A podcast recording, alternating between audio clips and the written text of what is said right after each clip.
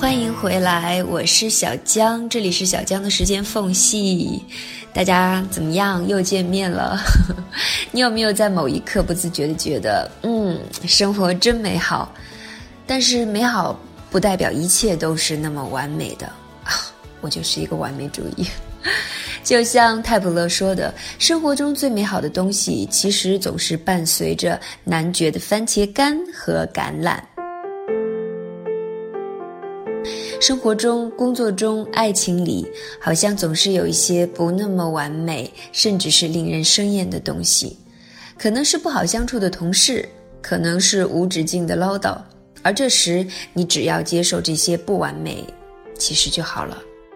好像有时候总是不快乐，看到的都是别人比自己活得精彩，不自觉的会忽略了精彩背后的那些苦涩，就像围城一样。你只看得到自己站在墙外，羡慕圈里的生活，却没有注意到圈里的人正在羡慕站在外面的你。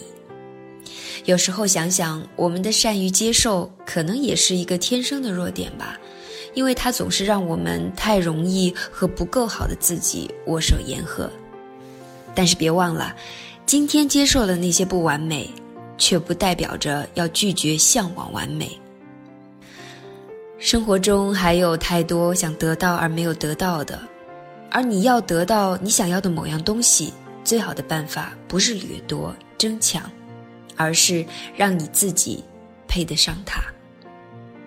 如果不知道下一颗巧克力是什么味道，就开心的去接受那些不确定的现实吧，没准儿就和生活中的小确幸不期而遇了呢。